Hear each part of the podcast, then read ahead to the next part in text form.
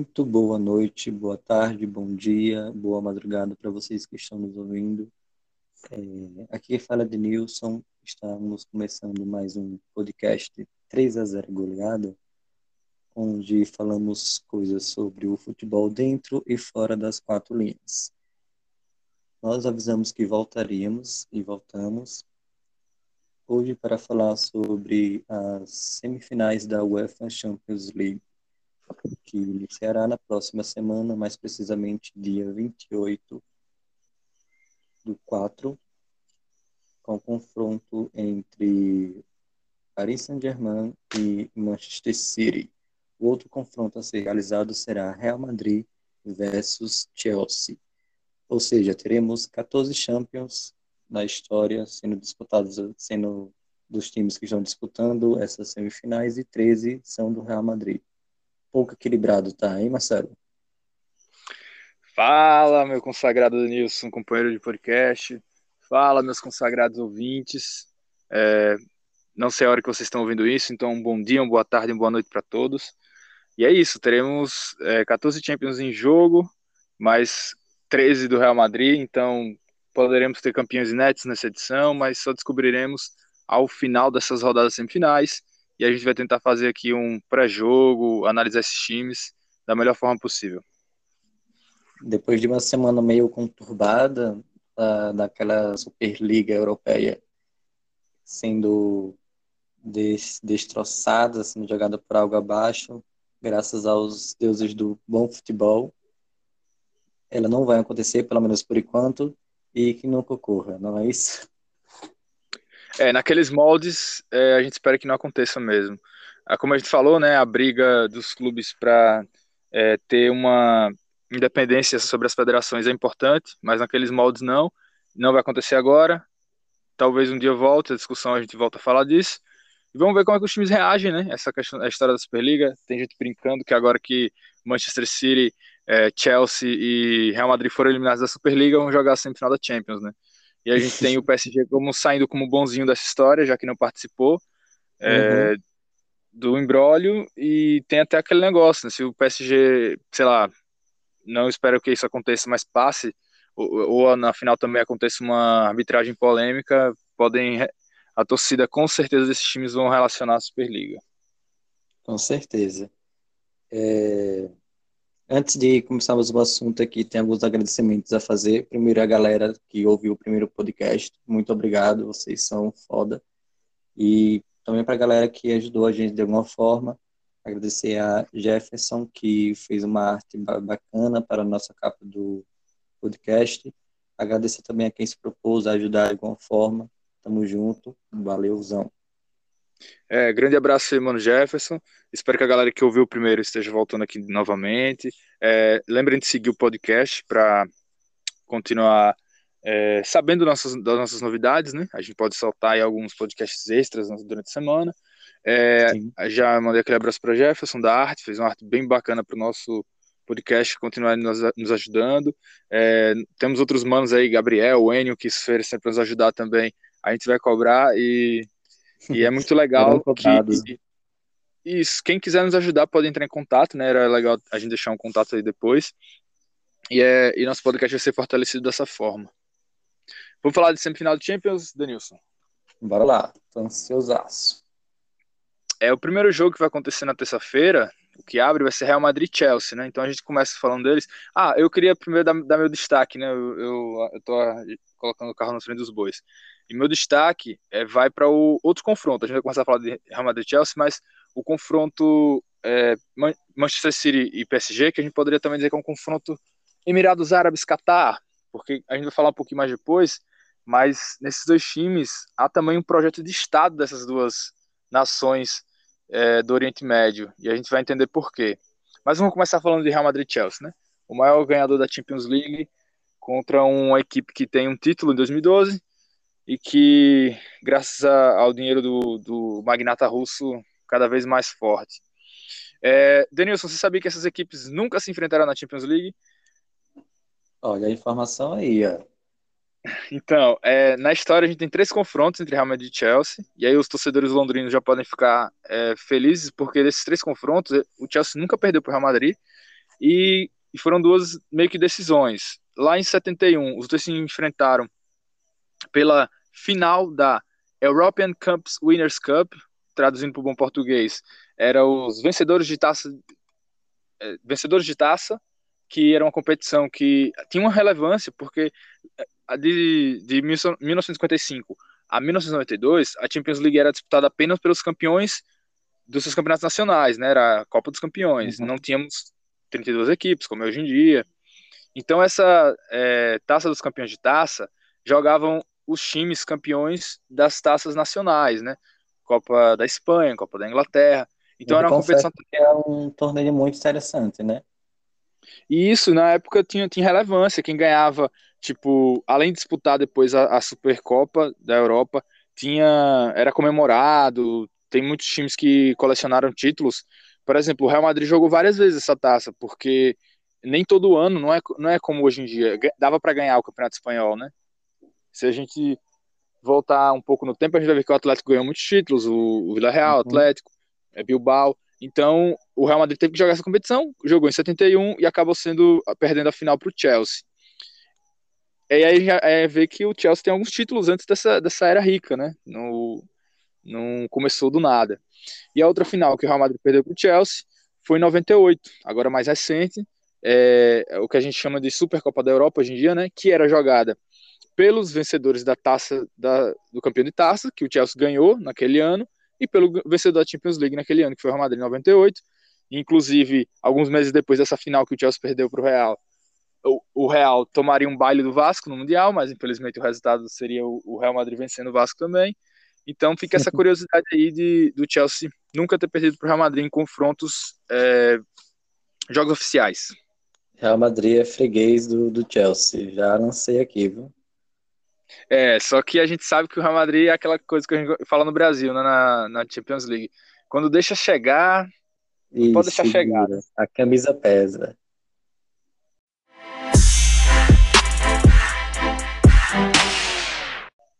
Então vamos falar é, um pouco da temporada do Real Madrid para saber como é que chega a equipe madrilenha para essa semifinal contra o Chelsea, já que o retrospecto contra a equipe londrina não é muito boa, né? Então a temporada ela começou não do jeito que os, os madrinistas queriam, né? Eles tropeçaram muito no começo do Campeonato Espanhol, caíram cedo na Copa da, do Rei, e aí esses, trope, esses tropeços no começo do Campeonato Espanhol fizeram com que o Atlético de Madrid abrisse uma vantagem muito grande, né? Foram teve um momento que o Atlético de Madrid tinha 10 pontos de vantagem até com um jogo a menos. Só que o outro time da capital do Madrid, o Atlético, começou a tropeçar também, e hoje é, o Real Madrid está disputando o título, porque está a dois pontos do, do Atlético de Madrid, jogou hoje, empatou em casa, e o Atlético joga amanhã com a chance de aumentar essa vantagem. E o Barcelona, de certa forma, também está na disputa. Então, além da, da Champions League, o Real Madrid tem que se dividir nessa, nessa, nessa caminhada do Campeonato Espanhol, né? Ele foi se recuperando durante a temporada, cada, tá jogando cada vez melhor. Né? É, e até deixo para você. Eu tenho essa impressão do Real que parece que quando vai chegando no final da temporada, eles vão realmente dando, dando sangue e melhorando cada vez mais o desempenho. Porque eu lembro de algumas Champions passadas que tinham começado mal também e no final chegando como favorito. Sim. É, no, no... Eles perderam os dois primeiros jogos. Eles perderam o primeiro pro Shakhtar é, numa, atua, numa atuações de alguns jogadores bem contestados naquele momento. No segundo jogo, eles estavam tomando 2 a 0 do Borussia Mönchengladbach. Até o final do jogo conseguiram um empate e dali conseguiram se recuperar. Tinha a Inter de Milão também no grupo. Ele acabou ganhando esses dois jogos é, diretos contra o adversário mais forte do grupo e acabou passando em primeiro, mesmo tendo... E aí nas oitavas enfrentou o fenômeno Atalanta, ganhou os dois jogos, o primeiro de 1 a 0 na Itália, depois 3 a 1 na Espanha. E nas, nas duas semanas atrás enfrentou o Liverpool, né, nas, nas quartas, o Liverpool que também vem bem mal nessa temporada. É, empate, vitória na Inglaterra por 3 a 1 do Real Madrid, empate de 0 a 0 na Espanha, e isso credencia o time a estar nas semifinais contra mais um time inglês, o Chelsea. Quer fazer um, algum comentário antes que eu comece a falar do Chelsea? Não, acho que você pode seguir aí, só é, eu acho que foi 3x1 na Espanha e 0x0 na Inglaterra, né? Isso, eu, eu, falei, eu falei o contrário, né? Foi, o contrário. Isso, 3x1 na Espanha inclusive com o gol do Vinícius Júnior, que a gente pode dar mais detalhes depois. Uh, aquele lançamento pornográfico do Kroos. É, exatamente. Não sei aqui também já a polêmica. Isso. É, qualquer, qualquer correção pra, que você tiver fazer, você pode ficar à vontade. Viu? Então, é, falando um pouco da, da, temporada do adversário do Real Madrid, que é o Chelsea. O Chelsea, eu queria, eu queria na verdade, para falar dessa temporada, comentar a temporada 2019 e 2020, foi a passada, né? O Chelsea ele sofreu com a punição da FIFA de não poder contratar jogadores. E aí a gente até pode comentar isso porque Manchester City e PSG foram absolvidos da mesma sentença, né? Mas ok. E aí o que aconteceu? O Chelsea não, cons não conseguiu contratar ninguém em 19 e 20 e apostou muito nos jogadores da base. E naquele momento também eles trouxeram o Lampard para ser técnico, né? E aí o Lampard, ele, sei lá, deve conhecer o grande, é, o, o, ídolo máximo do Chelsea, deve conhecer bem as categorias de base, subiu muito jovens.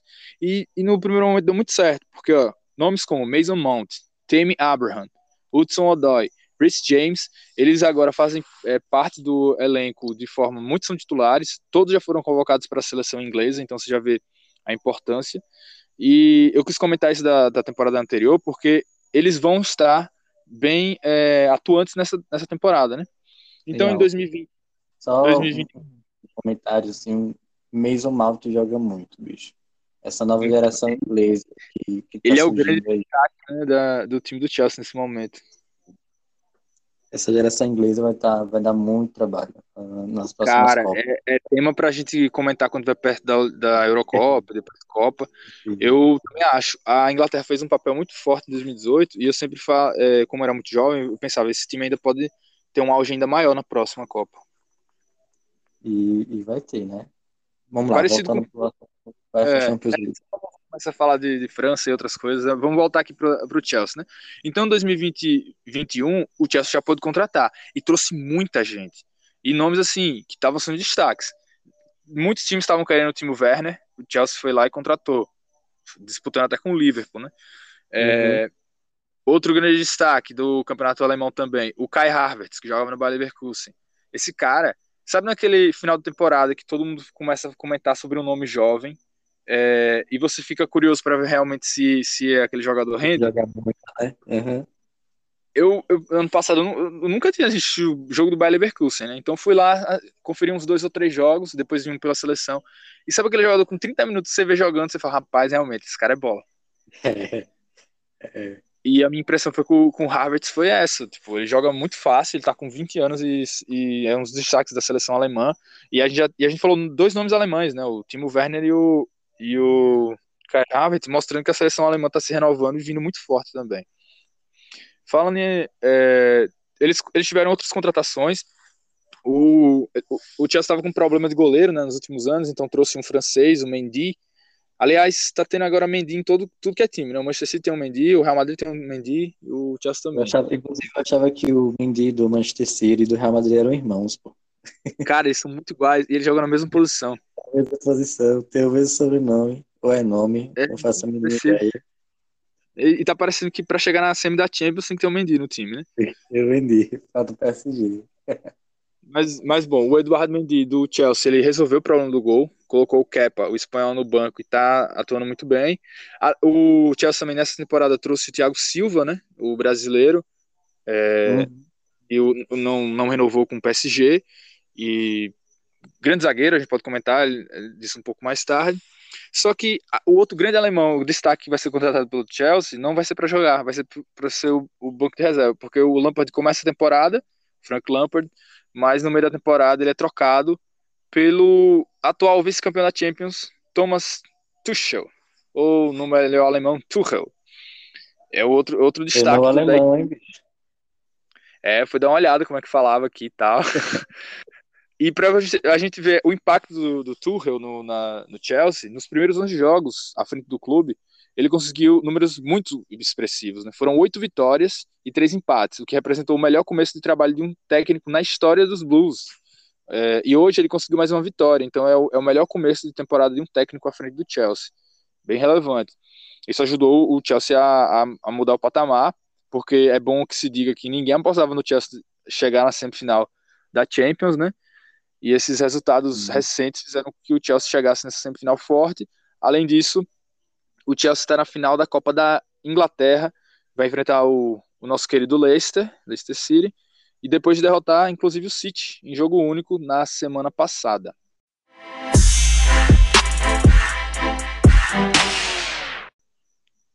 Então, é bom falar sobre o Tuchel, é, porque também ele sai muito contestado do, do PSG. E para mim é uma grande surpresa o trabalho que ele está fazendo no Chelsea. Eu achava, eu não acho ele um, um ótimo treinador, treinador top de linha para estar tá treinando clubes da, da elite europeia, por exemplo. Mas é um trabalho que está sendo bem feito e que cala a minha boca de um crítico ferrenho do Tuchel, que, que eu sou. Você tem essa sensação do Tuchel, Marcelo, ou você acreditava que ele poderia fazer um bom trabalho no, no Chelsea? Então, sobre o, Thomas Tuchel, eu não conheci o trabalho dele no Borussia, é, o trabalho anterior dele do PSG, né? E ano passado, uhum. se não me engano, ele ficou apenas uma temporada no PSG. A gente pode confirmar isso aí. É... E eu acho que não dá para se demitir um técnico que, que chega na primeira final time, de Champions League da história do clube, sabe? Foi uma saída estranha. Eu não sei se ele teve um desgaste com as estrelas do, do PSG, porque acontece muito disso né, no futebol europeu e o PSG tem estilo. Se o, se o técnico não agrada o Neymar ou o Mbappé, é possível que o técnico ele, ele tenha vida curta no PSG, né? E a chegada no, no, no, Chelsea, eu achava que ele tinha condições de fazer um bom trabalho, mas me surpreende a velocidade com que isso aconteceu. Até porque o, Real Madrid, o Chelsea, como a gente vem comentando, é uma equipe de muitos jovens. Além de ter subido inúmeros atletas da base, é, os, jogadores que eles contrataram também são muito jovens. O Timo Werner vai chegar ainda aos seus 25, o Kai Havertz é muito jovem. Então, eu acredito que o, o, elenco do Chelsea é forte, mas tende a ficar mais forte com o passar dos anos e não esperava essa imediatez do, do Tuchel. Sim, é, acho que é por esse motivo, inclusive, que o, eu, eu acho que o Real Madrid sai um pouco mais à frente do, do Chelsea nessa semifinal pelo tempo de trabalho. Eu usaria esse critério também para avaliar o outro jogo. É, os fãs do PSG e do Neymar vão ficar um pouco chateados, mas é, é o que eu estou levando em consideração. Depois falaremos mais sobre isso. É, voltando para o Chelsea, Marcelo. Com certeza essa análise. Eu acho que quando o, o, o confronto se desenhou, Chelsea-Real Madrid, pelo que o Chelsea apresentou nos últimos jogos, ele, eu vi muita gente comentando de um leve favoritismo, mas eu acho que esse jogo tá, tá muito próximo.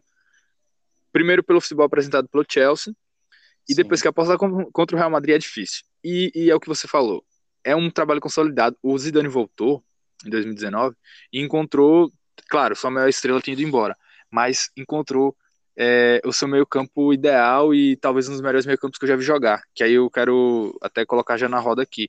O Casemiro, o Modric e o Kroos são incríveis, assim, os três juntos parecem foram feitos para jogar assim. Era bom que o Modric e o Kroos fossem para a seleção brasileira. É, e eles, além do, do Benzema, claro, na frente, mas esse meio de campo me chama muita atenção, sabe? E, e, o, e foi a grande assim, invenção do, do Zidane, porque se a gente for voltar lá no tempo, o Casemiro ter sido bancado no Real Madrid é, foi um, das, um dos maiores títulos do, do Zidane, vamos dizer assim, como treinador. Porque muita gente fala da, da tática do Zidane e tal, que ela não demonstra uma, uma coisa tão inovadora quanto os outros, mas eu ainda acho que tem sim, que eu vou até explicar isso. E o Casemiro foi o grande achado, porque ele, o Zidane antes de assumir o time principal, era do time do Real Madrid Castilho, chamado Real Madrid B. O Casemiro jogava lá, tinha vindo do São Paulo encostado. É, ele era uma grande promessa no São Paulo quando começou a jogar lá em 2010, inclusive jogou na seleção de base sub-20, foi campeão com o Brasil do Mundial sub-20, mas por problemas extra, extra campo, o Casemiro começou a não ser relacionado para os jogos no São Paulo e acabou indo para o Real Madrid. Foi até uma surpresa para a gente quando ele aparece, né? Porque, tipo, ele tinha potencial, mas ninguém esperava, eu pelo menos não esperava que ele se tornasse um dos melhores volantes que eu vi jogar com a amarelinha, tá ligado? É, ele tinha potencial para. É, desculpa, Marcelo, é só para falar do, do processo que ele faz no amadurecimento, que ele está no Real Madrid B, né? E aí ele, ele passa uma temporada no Porto, né? Eu acho que é isso. Não, Então, é isso, aí eu ia chegar aí. Na verdade, o, o Zidane ele chega ao, ao Real na temporada 2015, ele sobe o Casemiro com ele, e o Casemiro ele faz parte, na verdade 2015 2016, do primeiro título daqueles três. Não, na verdade o Casemiro ele foi reserva no primeiro título em 2014, com, ainda com o Ancelotti. O Ancelotti ele mandou mensagem pro, pro Zidane e Zidane falou: sobe esse cara aí. E aí, quando o Zidane ele, ele, ele se torna técnico, realmente, o Casemiro estava no Porto. O Casemiro ele só joga, se não me engano, uma partida do, do primeiro título em 2014, sendo reserva. E naquele momento ele foi até piada, porque, tipo, ele e o William José foram campeões da Champions, mas ali sem ser utilizados, né? E aí Sim. o, o Casemiro, em 2015, faz uma temporada muito boa com o Porto, um Porto que chegou nas quartas de final da Champions, que chegou a ganhar do, do Bayern nas quartas no primeiro jogo, mas depois tomou uma goleada. E aí ele volta a pedido do, do, Zidane e o Zidane utiliza ele de forma integral a partir de 2016. E assim, e o Casemiro em dois anos, 2016 e 2017, ele subiu num patamar enorme, tanto que ele era incontestável na seleção. E ainda é. 2018.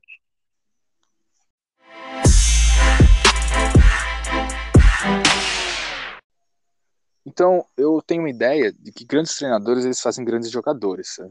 E um dos grandes quando o Zidane mostrou que é um grande técnico, um dos grandes exemplos é a ascensão do, do Casemiro, porque ele banca esse jogador, ele faz com que o Casemiro suba do Real Madrid B para o Real, e aí o Casemiro participa como reserva da primeira conquista em 2014 do Real, nessa, né, falando da década passada, né, ainda com o Ancelotti, uhum.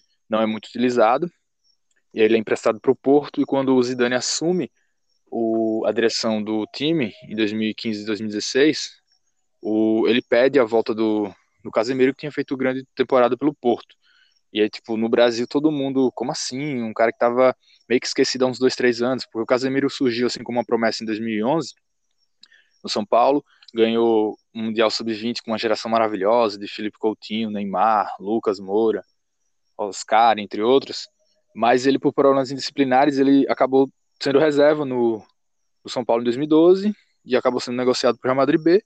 E muita gente falou que dali não ia sair nada, né? Eu mesmo não botava Sim. fé. Uhum. Eu já eu tinha botava... esquecido total dele. Também foi uma surpresa quando, pô, tá no Real. E, tipo, quando ele surgiu, falamos que ele tinha é, potencial, mas, assim, eu imaginava um, um, bom volante, sei lá, nível Felipe Melo na Fiorentina, talvez um Fernandinho no Shakhtar naquele momento, porque depois o Fernandinho também vai ter uma ascensão. Não esperava que ele ser um dos melhores volantes que eu vi jogar com a camisa da seleção brasileira, porque hoje ele é unanimidade e realmente muito importante. Ah, ele, quando o Zidane voltou, ele utilizou o Casemiro nas três conquistas como protagonista, como titular, e formou essa trinca de meio campo que a gente, tá, que a gente quer comentar, né? É, Kroos, Modric e Casemiro. Aí eu queria fazer um, um, uma pergunta para você, Denilson, sobre a questão do, de quem é o primeiro volante desse meio campo. O primeiro volante? Eles variam Sim. muito, né? É, eles eu variam muito de função. Eu acho que não. Se eu fosse para ter uma ideia qual seria o, o fixo, na, no papel deveria ser o Casemiro, né?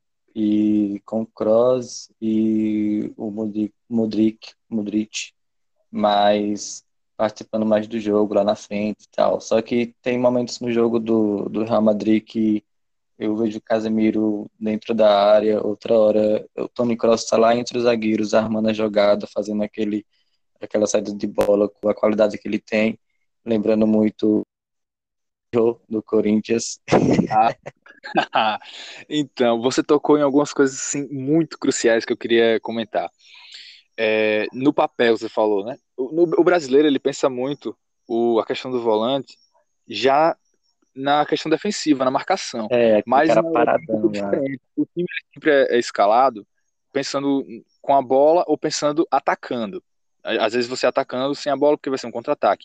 Então, é, a função lá é um pouco diferente nesse sentido. O jogador, o Kroos, ele sempre joga, vamos dizer, atrás do Casemiro. O Casemiro sempre está um pouquinho adiantado. Como você falou, o Casemiro Sim. pisa na área. O Casemiro ultimamente fez até uns gols dentro da área. O Kroos nunca entra dentro da área. Mas isso quer dizer que o Cruz é mais defensivo que o Casemiro? Não, não é isso. É porque o Cruz é o cara que vai fazer a saída de bola com os zagueiros, é o cara que vai ter espaço, é, esse espaço entre o, a defesa dele e o ataque para fazer lançamentos, que inclusive rendeu um gol, né, no, nas, nas quartas de finais contra o Liverpool. Então ele precisa de mais espaço para jogar. O Casemiro não, ele até joga um pouco mais à frente do Kroos para fazer o primeiro combate ali de roubar a bola, porque não adianta você roubar a bola na sua defesa lá, né? Você rouba a bola ali no meio de campo. E o, e o Modric joga praticamente na mesma linha ali do Casemiro, um num lado, outro no outro, e o Modric marca menos, né, que ele, é, e tem a função do passe. Então, é, tecnicamente são três volantes jogando no meio campo, isso no Brasil seria uma, uma atrocidade, né? Mas como os três sabem jogar, é, eles, dão muito, eles dão muito espaço para os laterais passar. Eu acho que isso é, é, é o grande ponto da, do esquema do, do Zidane, que eu acho que deu muito certo quando o Real foi tricampeão, é que os, o Real jogava com dois centroavantes, né? Jogava Cristiano Ronaldo e Benzema. De vez em quando eles é, revezavam, saía para fazer o pivô, porque tinha muito espaço para fazer pivô, porque o Madrid não joga com meia central de armação. Então, esse espaço era, era composto ali pelo, pelo pivô. E os laterais, assim, muito ofensivos, não? Um lado era o Marcelo, quando estava jogando muito, e o Cavarral em outro. Então, não faltava gente no ataque só porque os três meias, eles não entram tanto na área, são mais uhum. jogando a intermediária para trás. Tem outra coisa interessante que é uma sacada do Zidane também, que é escalar o Valverde na lateral direita.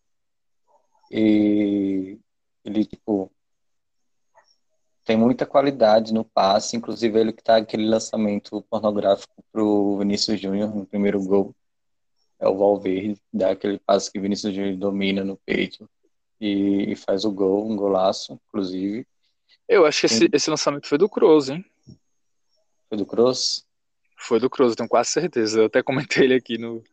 Foi. Mas a gente pode Mas é legal você falar do Valverde, porque eu até esquecendo, eu queria destacar ele.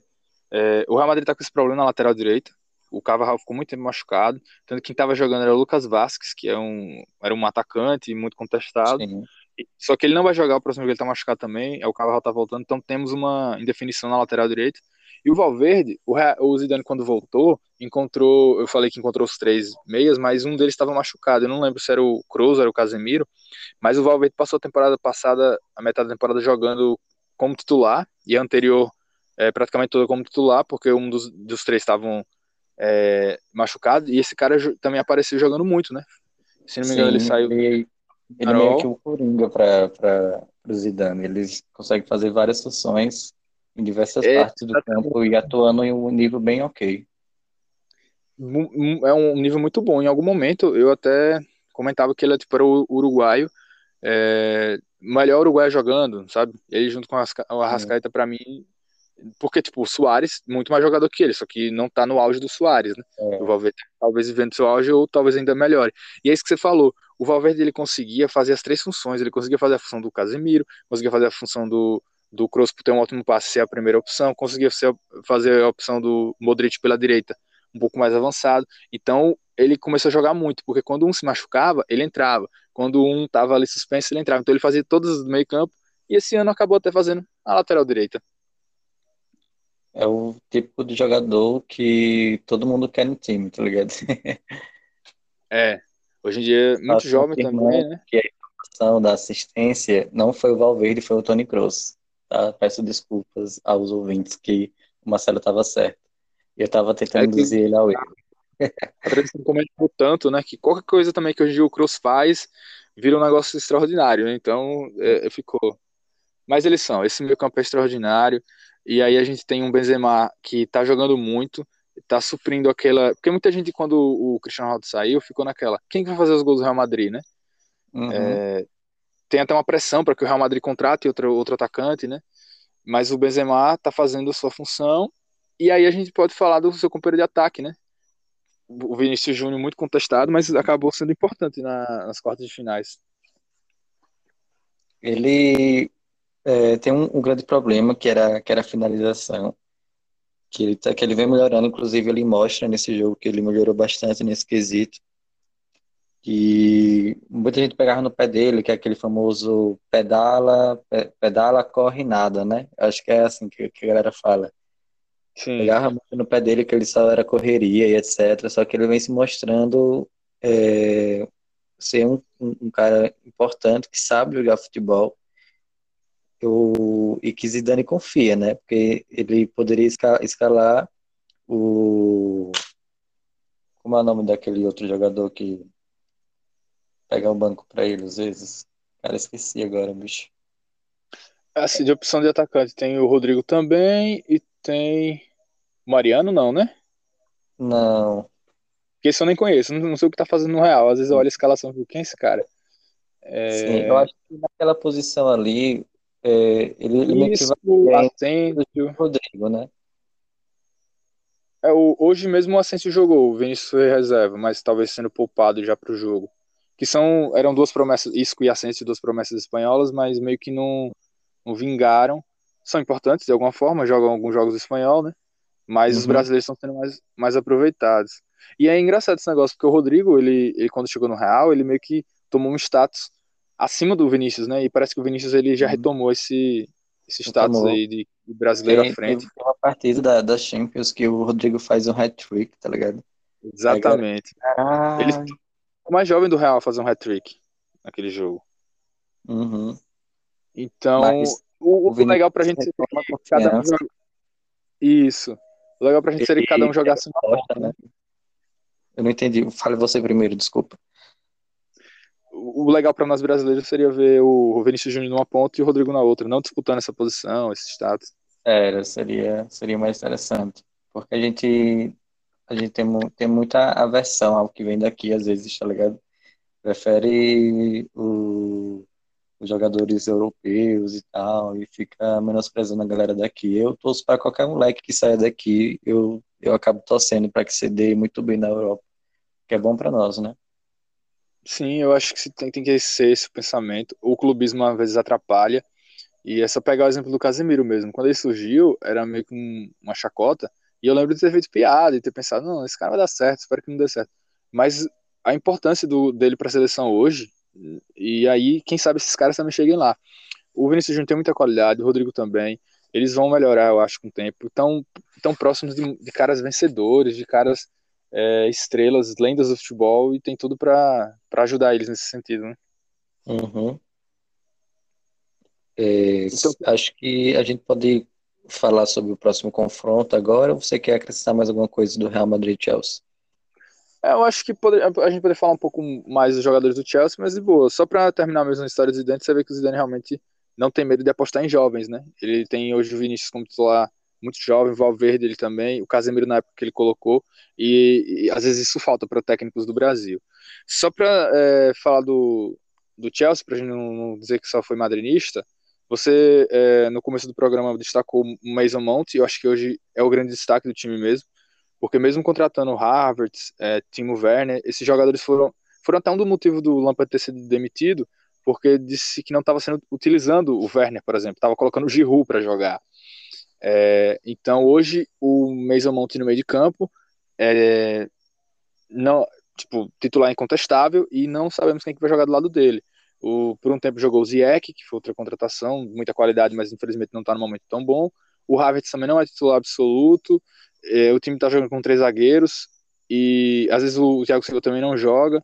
Então temos indefinição sobre a escalação do Chelsea. Contra o, contra o Porto no primeiro jogo, que o Chelsea ganhou de 2 a 0, ele entra jogando com três zagueiros, como você falou, quatro caras ali no meio e três caras mais à frente, que foi o Mason Mount, o, o Havertz e o Timo Werner. Eles não ficam em posições fixas também. Eles, ora o ah. Werner está dentro do ataque, ora o Havertz está do lado, eles variam muito essas posições. E tem um cara fundamental no meio do no meio campo do Chelsea, que eu gosto bastante do futebol dele, que é o Jorginho. Eu acho ele um ótimo jogador, ele tem uma visão de jogo muito boa. E quando você joga também ao, ao lado do Kovacic, que é um cara também que eu gosto muito, é, o jogo fica bem mais interessante. Sem dúvida, eu acho que os pilares, na verdade, desse time funcionar com três zagueiros, e olha, eu, eu sou muito fã dos três zagueiros depois de ver o Atalanta jogando não é nem tanto. Geralmente, quando você joga três zagueiros, é para você aproveitar seus, seus, seus, seus alas. Mas o Chelsea tá, cresceu muito por causa do Jorginho e do, e do Kovacic. O Kovacic está jogando muito. Eles dão muita qualidade na saída. E aí fazem com que a, a transição dos três atacantes que você falou, que se movimentam, é, sempre dê opção do passe, né? Eles estão jogando tanto que deixaram de lado um cara que eu sou muito fã, que é o Kanté. É, eu ia citar ele também. Ele joga, joga, muito, mas a, a, não que ele seja, ele seja um mau passador, mas aí os outros dois eles, eles se sobressaem nesse sentido, né? Só que aí a aposta que fica, eu acho que como nesse primeiro jogo é na casa do Real, talvez o, o Kanté jogue no lugar do, do Jorginho ou do Kovacic, eu não sei. É, eu, eu, sei que o Tuchel gosta de ficar muito com a bola, e talvez o Real não tem problema em, em admitir isso. O Real, ele às vezes também deixa que o adversário, não que, não, não que deixa o adversário jogar, mas ele não se incomoda do adversário ter a bola e ele se adaptar. Eu acho que é o grande trunfo do Real, é isso, de tanta... É, esses nomes tão experientes, eles se adaptam bem ao jogo do também quando eles não têm a bola. Sim, e eu acho que dentre o, os clubes que estão na, nas semifinais, eu acho que o Real Madrid é, é o, o que melhor mescla esse, esse tipo de jogo.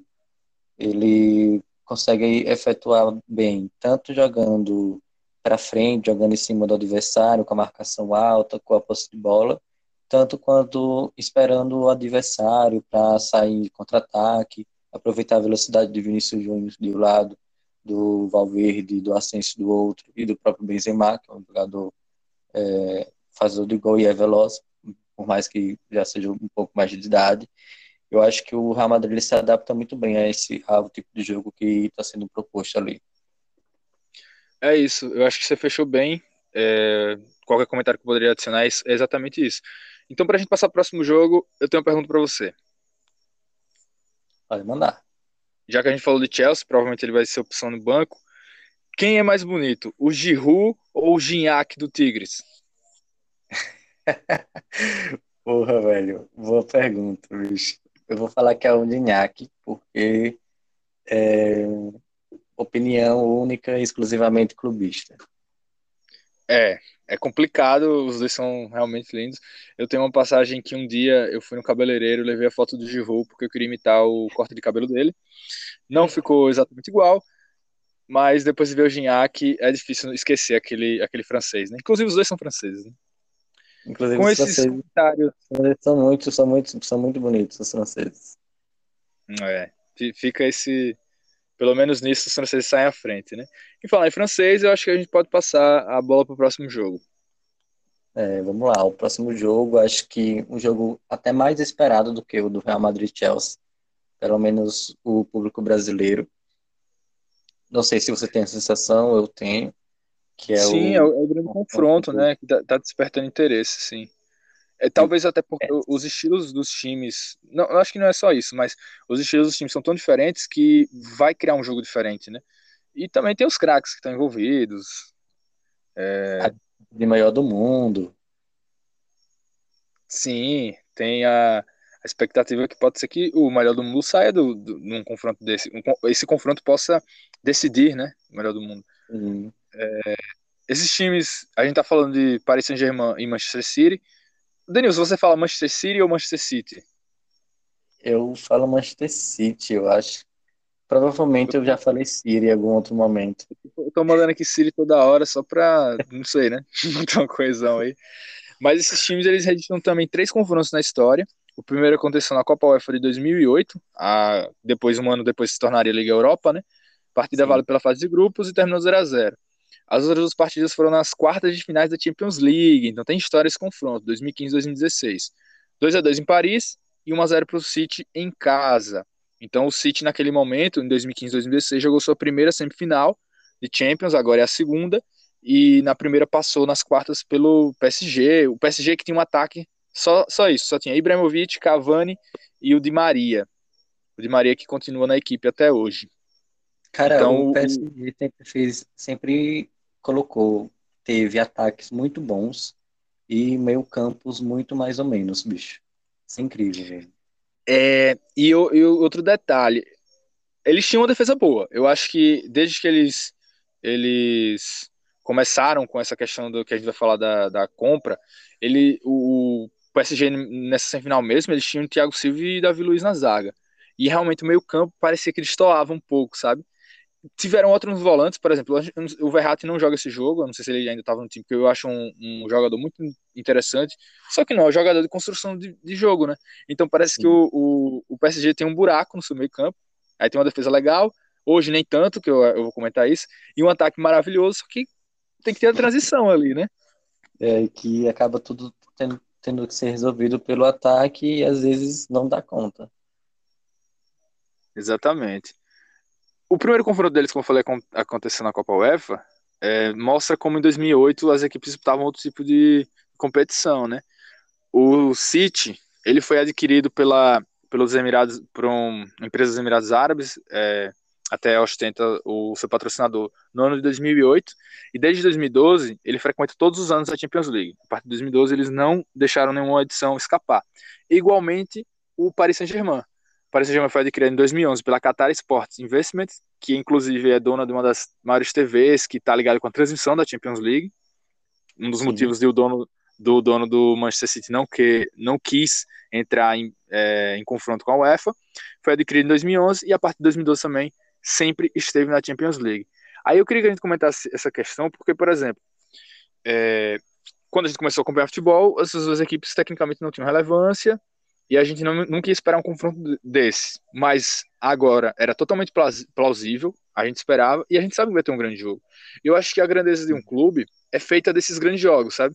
Quando a gente for pensar no, no, no PSG, no Chelsea, também que entra nesse balaio, no Manchester City no futuro, a gente vai lembrar dessa semifinal, a gente vai lembrar da, da outra quarta de final, a gente vai lembrar é, de grandes jogos deles nas ligas nacionais também.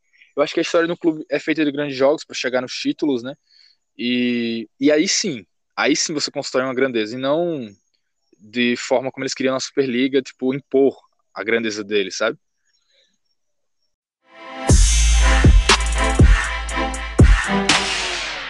É interessante falar desse City que foi comprado por esses bilionários do Oriente Médio, porque é um projeto que eles tinham que, que eles visavam que isso ia acontecer em algum momento, só que não tão rápido.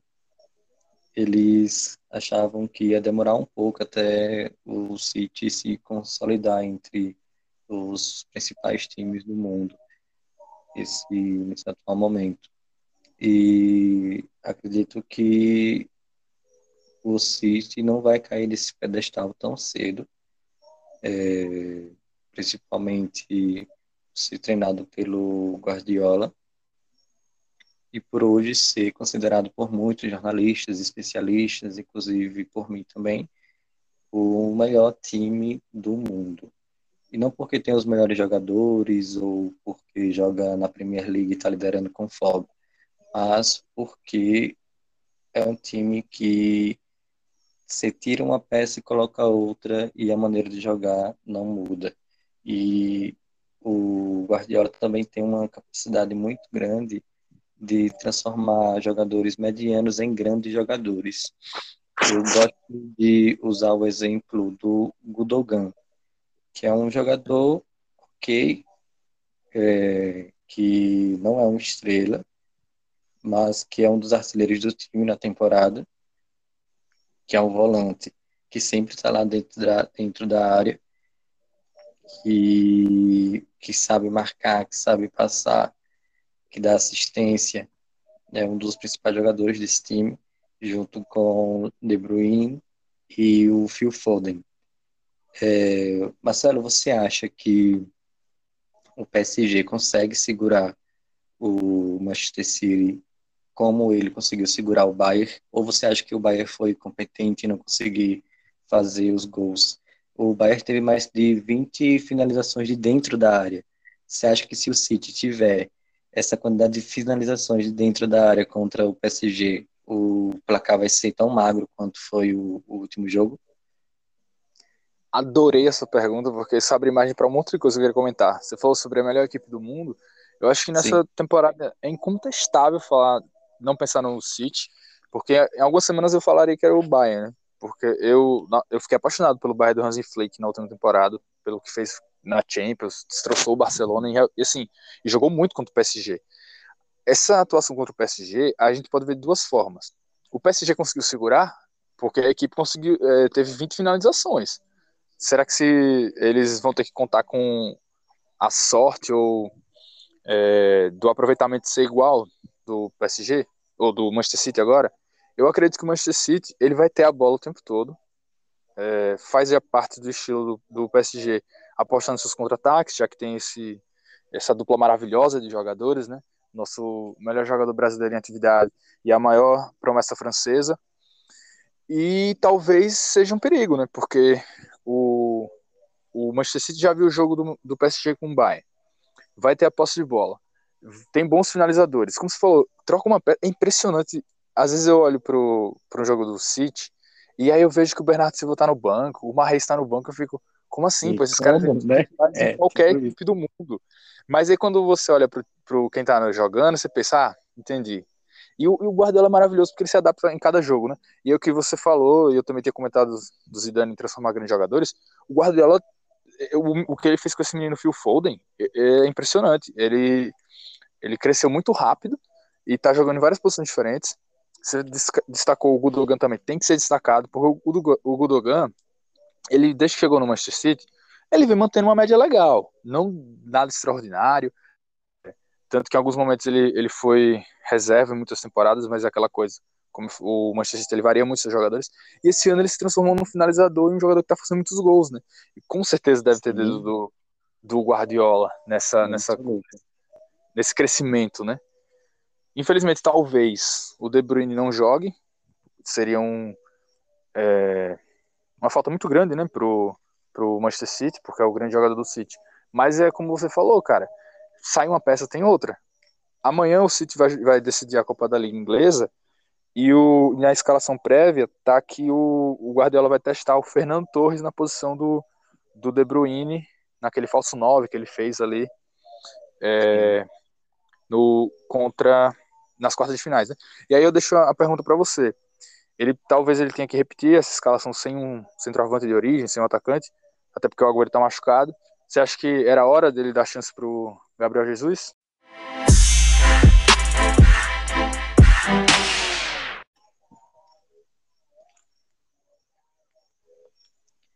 É interessante falar desse City que foi comprado por esses bilionários do Oriente Médio, porque é um projeto que eles tinham que, que eles visavam que isso ia acontecer em algum momento só que não tão rápido. Eles achavam que ia demorar um pouco até o City se consolidar entre os principais times do mundo esse, nesse atual momento. E acredito que o City não vai cair desse pedestal tão cedo, é, principalmente se treinado pelo Guardiola, e por hoje ser considerado por muitos jornalistas, especialistas, inclusive por mim também, o maior time do mundo. E não porque tem os melhores jogadores ou porque joga na Premier League e está liderando com folga, mas porque é um time que você tira uma peça e coloca outra e a maneira de jogar não muda. E o Guardiola também tem uma capacidade muito grande de transformar jogadores medianos em grandes jogadores.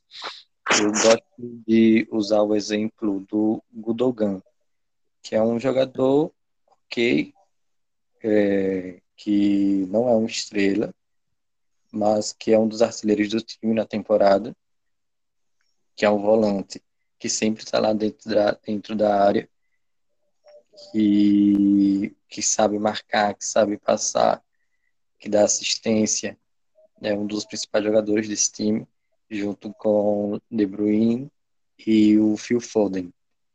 É, Marcelo, você acha que o PSG consegue segurar o Manchester City como ele conseguiu segurar o Bayern? Ou você acha que o Bayern foi competente e não conseguiu fazer os gols? O Bayern teve mais de 20 finalizações de dentro da área. Você acha que se o City tiver essa quantidade de finalizações dentro da área contra o PSG, o placar vai ser tão magro quanto foi o, o último jogo? Adorei essa pergunta, porque isso abre imagem para um monte de coisa que eu queria comentar. Você falou sobre a melhor equipe do mundo. Eu acho que nessa Sim. temporada é incontestável falar, não pensar no City, porque em algumas semanas eu falaria que era o Bayern, né? porque eu, eu fiquei apaixonado pelo Bayern do Hansi Flick na última temporada, pelo que fez na Champions, destroçou o Barcelona e, assim, e jogou muito contra o PSG. Essa atuação contra o PSG, a gente pode ver de duas formas. O PSG conseguiu segurar, porque a equipe conseguiu, é, teve 20 finalizações. Será que se eles vão ter que contar com a sorte ou é, do aproveitamento ser igual do PSG ou do Manchester City agora? Eu acredito que o Manchester City ele vai ter a bola o tempo todo, é, faz a parte do estilo do, do PSG apostando seus contra-ataques, já que tem esse, essa dupla maravilhosa de jogadores, né? Nosso melhor jogador brasileiro em atividade e a maior promessa francesa.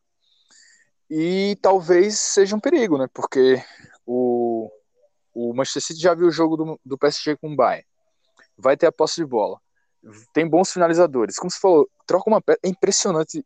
Às vezes eu olho pro, pro jogo do City e aí eu vejo que o Bernardo Silva tá no banco, o Marreis tá no banco, eu fico, como assim? Sim, pois esses caras né? é, qualquer tipo equipe do mundo.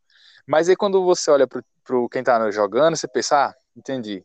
E o, e o Guardiola é maravilhoso porque ele se adapta em cada jogo, né? E é o que você falou, e eu também tinha comentado do Zidane em transformar grandes jogadores, o Guardiola, o, o que ele fez com esse menino Phil Foden é, é impressionante. Ele, ele cresceu muito rápido e tá jogando em várias posições diferentes.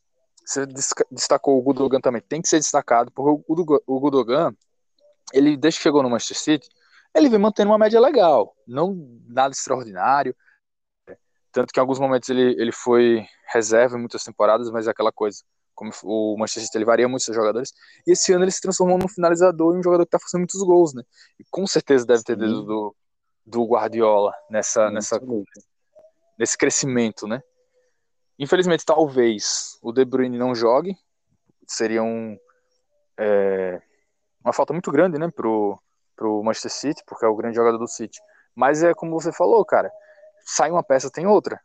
Amanhã o City vai, vai decidir a Copa da Liga Inglesa e o, na escalação prévia tá que o, o Guardiola vai testar o Fernando Torres na posição do, do De Bruyne, naquele falso 9 que ele fez ali é, no, contra nas quartas de finais. Né? E aí eu deixo a, pergunta para você.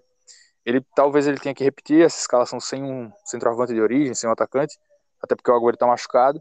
Você acha que era hora dele dar chance pro Gabriel Jesus?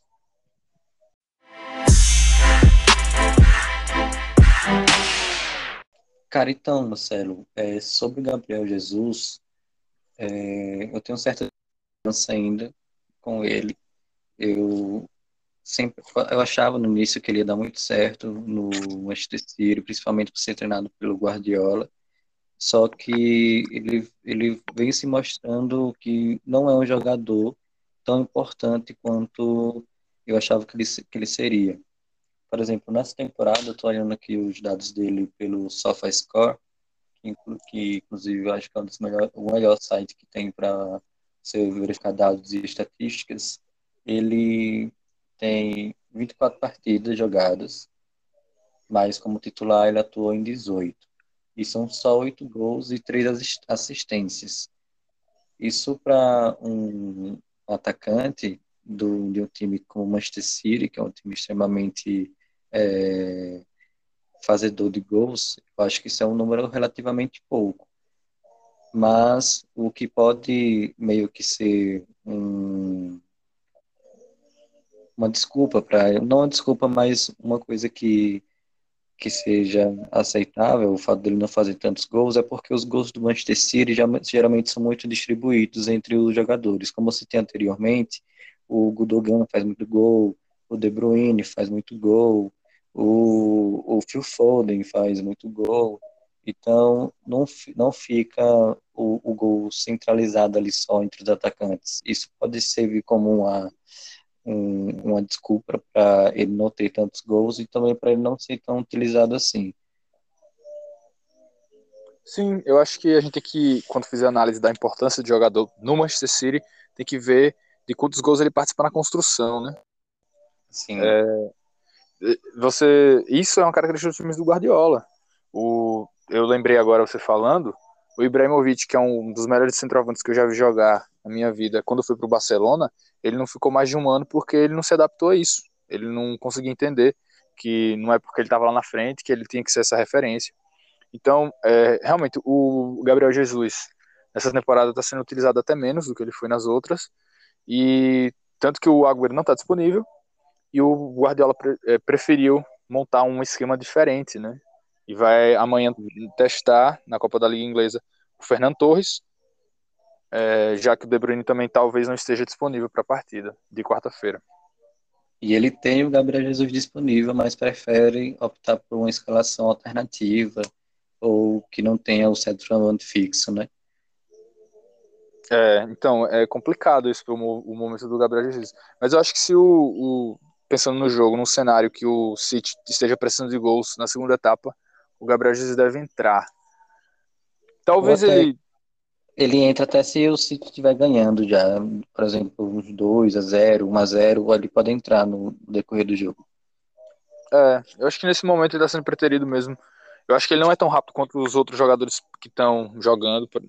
E o, dinamismo também do, do toque de bola do, do, Manchester City, né?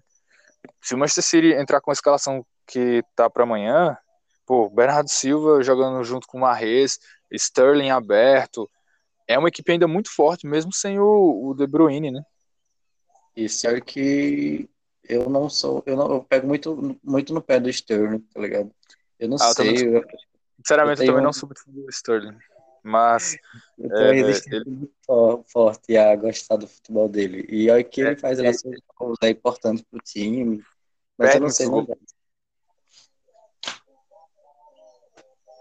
Ano passado mesmo ele ficou marcado porque no vexame que. Vexame não sei, mas a, é, o jogo que o Manchester City não vence o Lyon, que foi um pouco frustrante para a torcida do City, pouco não muito, o Sterling perde gols assim inacreditáveis, né? Mas de qualquer forma, eu acho que é um jogador que cresceu muito com o Guardiola. Eu acho que o jogador que não cresce com o Guardiola é, tem uma coisa inexplicável aí para ele não crescer com o Guardiola. É. Agora um detalhe que eu queria para a gente também falar um pouco do PSG para a galera não ficar, né? É, uhum. O Manchester City ele ele costuma não que ele se defenda mal, ele, na temporada nessa temporada mesmo ele tá tá sendo a melhor defesa do inglês, tá se provando muito bem na questão da redistribuição do, da marcação. O que eu quero dizer com isso? O Manchester City, quando ataca, como o Denilson comentou, os jogadores se movimentam muito, né, trocando posição. Então, às vezes, a transição defensiva é um pouco complicada e, e já foi muito criticado em outras temporadas, mas esse ano, esse, nesse momento está sendo muito elogiado.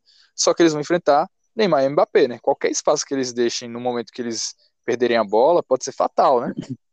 Sim, o PSG tem que é, orar para que Neymar e Mbappé, e tem um, um, terceiro jogador que eu acho muito importante ali no ataque, que é o Di Maria, estejam bem inspirados durante a partida para conseguir é, aproveitar todas as oportunidades que tiverem. Quando eu digo todas, é todas mesmo. Se tiver quatro oportunidades, tem que marcar quatro. Porque se não marcar, meu amigo, segura o City. É, acho que é isso mesmo. Como você comentou, eu também acho que o Di Maria tem que ser é, citado, porque o Di Maria foi muito importante contra o Bayern, principalmente quando estava vencendo, para segurar a bola, é, aquele jogador experiente, e também um jogador que também sabe puxar o contra-ataque de forma rápida. Não que ele é rápido, mas ele consegue com dois toques deixar o Neymar e o Mbappé com, com posicionamento ou de arrancar ou de carregar a bola livre. Então é muito importante também nesse ataque do, do PSG, que jogou com dois volantes assim de marcação mesmo, né? Esses aqui os brasileiros iam gostar do meio campo do PSG, que é o Idrissa Gana Gueye e o Paredes, o argentino, são jogadores que não constroem jogo, né? Eles só estavam ali para destruir o Bayern e talvez seja a mesma proposta que eles vão ter contra o Manchester City. Eu acredito que vai ser esse cenário do jogo, não tem como mudar. Se o PSG querer ir para trocação com o City, não vai rolar. Não, acho que o torcedor do, do, do PSG sabe disso. É, até a própria, a própria escalação do time vai ser é, voltada para isso. Não dá para bater de frente com o estilo de jogo desses clubes atualmente. O PSG não consegue. Ele tem seu próprio estilo de jogo, na França ele pode querer impor esse estilo de jogo, que é de é, posse de bola, marcação em cima e muita variação lá na frente, colocando cinco jogadores dentro da área, mas quando a gente vai trazer o PSG para o cenário europeu, enfrentando times como o Bayern de Munique ou Manchester City, que vai ser agora, ele provavelmente vai jogar ali atrás, retraído, só aproveitando os contra-ataques com Neymar e Mbappé. O PSG também tem que torcer muito para que o Marquinhos jogue e que ele esteja também inspirado, porque eu sou fãzaço desse jogador. Pra que jogador é espetacular. Para mim, é um dos principais jogadores do, do PSG. Eu, eu acho que o Marquinhos, ele, ele em, em, algum momento foi mal aproveitado pelo Tite na seleção, no sentido de que a gente tá sem lateral direito fixo ali há muito tempo. Eu acho que ele deveria ter sido lateral da seleção na Copa. Tanto que ele virou reserva na zaga, então ele deveria ter sido lateral, porque ele jogando de volante ano passado, ele foi sensacional. Foi um dos grandes jogadores do PSG para chegar na final. A gente esqueceu de comentar, mas o PSG é o atual vice-campeão né, da, da Europa, com Sim. naquele momento, ano passado o Neymar voando. Foi engraçado que o, o Mbappé, não que ele jogou mal ano passado, mas ele não estava fazendo tantos gols, é, tanto, tanto, tendo tanto destaque, tanto que nessa né, atual temporada o Mbappé tem números melhores que o Neymar, e, o, e não é que o Neymar deixou de jogar é, pior que o não, o Neymar ficou muito tempo machucado e quando voltou jogou muito. Então hoje o, o PSG tem assim, seus dois craques no auge e tem o Marquinhos também sensacional. E, e só para é, já passando a bola para você, eu queria destacar outro nome. Eu acho que a classificação do PSG contra o Bayern está muito atrelado ao nome do espetacular Keylor Navas. Que goleiro! Navas, é, é, ele, ele tem que ser citado e qualquer análise que você faça sobre o PSG, ele tem que ser citado, porque ele não é um jogador que tem uma estatura muito muito alta, assim que nem os, que nem Courtois, por exemplo, do Real Madrid, o Ederson do City e e o goleiro do Chelsea. O goleiro do Chelsea também não é tão alto assim, acho comparado aos outros dois, mas ele tem uma impulsão muito forte, ele sabe se posicionar. E eu acredito que ele se, se, se ele fosse um, um goleiro de uma dessas seleções europeias ou até mesmo uma seleção brasileira, ele seria olhado com outros olhos pra, pelo, pelo, pelos críticos do, do, futebol e colocariam ele em um patamar tipo, de Manuel Neuer, Ederson, Alisson, porque ele é um jogador, porque ele é um goleiro espetacular. E quando ele quando tem um jogo grande, ele costuma aparecer em jogo grande. Foi assim no Real Madrid e está sendo assim no PSG. É, só para quem está ouvindo a gente ter noção, o Navas ele pode chegar nessa temporada à quinta final em seis anos. É, foram três finais seguidas pelo é, Real Madrid, tem uma pausa ali na final entre Liverpool e Tottenham em 2018-19 e, e a, jogou a última final pelo PSG e pode novamente jogar. Então você vê que o, o, os times que o, o Navas joga chega longe e ele realmente é um goleiro espetacular. Eu também acho que ele deveria ser falado mais, porque quando a gente pensa em ah, melhor goleiro do mundo, a gente vai citar alguns que estão surgindo agora, tipo, não, não que o Ederson esteja surgindo agora, mas o Ederson é muito jovem, o Ederson pode ter seu auge ainda daqui a algum tempo, e eu acho que o Navas está à frente dele e não se fala, por exemplo. O Navas é muito mais goleiro que o Courtois, na minha opinião, que foi o goleiro que tomou a posição dele no Real, e olha que eu era muito fã do Courtois quando ele, que eu sou, eu torço pro Atlético de Madrid, quando ele surgiu lá, mas depois ele, eu acho que ele foi dando uma regredida na, não que ele seja ruim, mas o Navas realmente, assim, parece que o PSG gosta de correr riscos porque sabe que o Navas vai salvar lá atrás. É, tem uma outra coisa importante para falar sobre o PSG, é, do seu novo técnico, né? O Pochettino. Pochettino. Exatamente. Que já tem um, na, na bagagem uma final de Champions só, só me confirma, Marcelo, era ele naquela final do Liverpool e Tottenham? Eu não tô, Exatamente, eu, eu ia comentar isso também, mas se, se para terminar, só para falar, tem essa, essa coisa engraçada. Os quatro técnicos que chegaram dessa vez na final, já, ou na semifinal, já fizeram final de Champions, né? O Pochettino no Liverpool e Tottenham em 2018-19, o Zidane tem três títulos, então chegou na final, o Guardiola Sim, tem é, dois títulos também, é, e o... Tô esquecendo tem a da temporada passada. E o Tuchel da, da temporada passada, que pode chegar no. Inclusive, a gente pode ter um confronto aí de Tuchel que foi demitido contra seu time. A gente pode ter um confronto inglês, a gente pode ter um confronto Real Madrid PSG. Assim, coisas espetaculares podem acontecendo nessa Champions League. Sim, ainda sobre o Pochettino, eu não acho ele muito diferente do, do Tuchel. É, o Pochettino não tem nenhum título na carreira ainda. E o o, o time que ele teve mais sucesso treinando foi o Tottenham, que joga muito parecido com esse PSG de hoje. Joga. Ele tinha, né, eu observo muita, muita, muita semelhança. Eu estava pensando não... nisso hoje à tarde. Pode, pode continuar. Não, é, eu tô te atrapalhando, foi mal, mas é isso. Eu acho o PSG muito parecido com o Tottenham que chegou lá, nessa questão de botar um meio campo é, bem carregado, para que você roube a bola, mas que, porque você também vai ficar sem a bola muito tempo e com dois jogadores na frente que decidem. Lá ele tinha o Son e o Kane, maravilhosos. Só que aqui eles têm Neymar e Mbappé, que estão um, um pouquinho acima, né? Um pouquinho não, acho que a gente pode ser mais, ser mais sincero, porque eu ia falar, eu tava com medo de fazer essa comparação, tá ligado? Tipo, pô, eu vou falar, a galera vai ficar depois, cara, você tá comparando Neymar com o Som, e Mbappé com o Kane, velho. Não, mas não é comparando, não, é só analisando o estilo de jogo do Pochettino no Sim. Tottenham com o estilo de jogo do Pochettino no PSG. Então são estilos muito parecidos e eu acho que casou bem esse esse o técnico do PSG nesse momento, mas eu acho que o PSG querendo alcançar outras estaturas que é de time dominador, de time mundial, de time que joga bonito, acho que ele precisa de mais alguma coisa.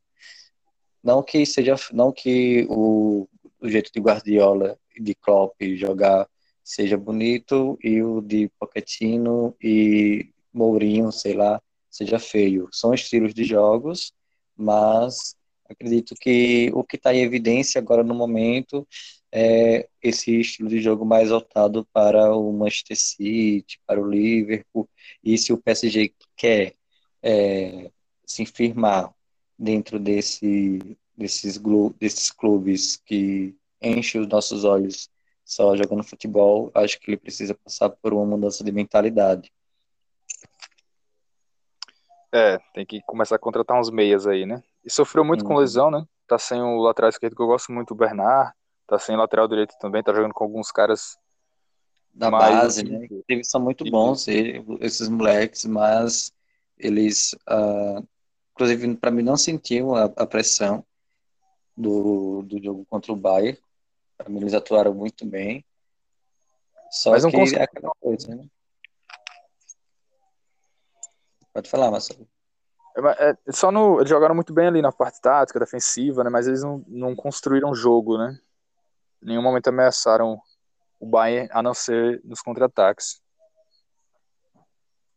Eu acho que, é, é, acho que a gente fez uma análise bem legal dos dois jogos, acho que fechou. Você quer terminar com prognósticos, é, falar de placar, ou a gente deixa para lá? Pode ser, vamos dar nosso palpite pro, pro primeiro jogo? Tá. Quanto é, que você então, acha que vai ser o Real Madrid-Chelsea? Real Madrid-Chelsea difícil. Assim, eu, eu vou dar um palpite, mas isso não, quer, não vai influenciar no, na classificação. Eu acho que esse primeiro jogo o Real vai ganhar. Não vai, não vai ser um placar tão grande, eu acho que vai ser 1 a 0 mas aí o Chelsea tem totais condições de, de vencer o segundo jogo em casa e se classificar. Esse jogo eu vou apostar numa vitória do Real Madrid também, mas não vai ser um, um placar magrinho de 1 a 0 para a gente ter um, um, placar mais interessante, um pouco diferente do seu, vou apostar em um jogo com gols, um 2 a 1 Real Madrid, para também deixar o confronto em aberto para a outra rodada. É um, é um ótimo palpite. Eu pensei em falar isso também, fiquei em dúvida se o Chelsea consegue furar essa defesa. E pro PSG e Manchester City, aí sim um confronto que eu espero muito gols. Vou ficar muito decepcionado se não tiver gols nesse confronto. Eu tô entre o 2 a 2 e o 3 a 2 para alguém, mas eu vou não vou ficar em cima do muro não. Eu acho que esse primeiro jogo vai ser é, 3 a 2 pro PSG e novamente muito aberto pro segundo jogo, porque aí o Manchester City tem condições totais de reverter o resultado em casa. Ó, esse primeiro jogo deixa eu só confirmar, ele é na Inglaterra ou na França? É na França o primeiro jogo, É na né? França. É na na França. As duas semifinais serão decididas na Inglaterra. Na Inglaterra. É, primeiro jogo, PSG vai vencer esse primeiro jogo. Tá? Vai vencer, vai vencer esse jogo de 2 a 0. Só que o Manchester City vai conseguir rever- reverter esse placar no outro jogo. Vai ser um jogo, dois, dois jogaços, eu quero emoção. Eu Emoção, quero. É, com certeza, por isso que eu vou ter 2 a 0. Não, não, não é o, o placar que eu acho que vai acontecer, mas só para sentir a emoção. E caso aconteça, eu voltar aqui depois, tá vendo aí, galera? Eu falei e deu. Tá, tem que ter aquela moral, né? Então, é, a gente está encerrando por aqui. Foi um podcast também um pouco extenso, mas a gente conseguiu falar sobre muitas coisas que com certeza vocês gostaram de, de ouvir. E voltaremos aqui na próxima semana para comentar o jogo de volta dessas partidas, não é, Marcelo? Isso aí, Denilson, foi extenso porque a gente se empolga muito falando de Champions, a gente começa a falar esses detalhes táticos. A gente é legal até ouvir o feedback de vocês, se essa parte interessa a vocês, se vocês gostam mais do histórico. Mas assim, mais uma vez, muito estar aqui. Abraço a todo mundo que está ouvindo e a gente se vê por aí, Denis. A gente se vê. Um abraço. Tchau, tchau. Apita o final do jogo aí, Marcelo.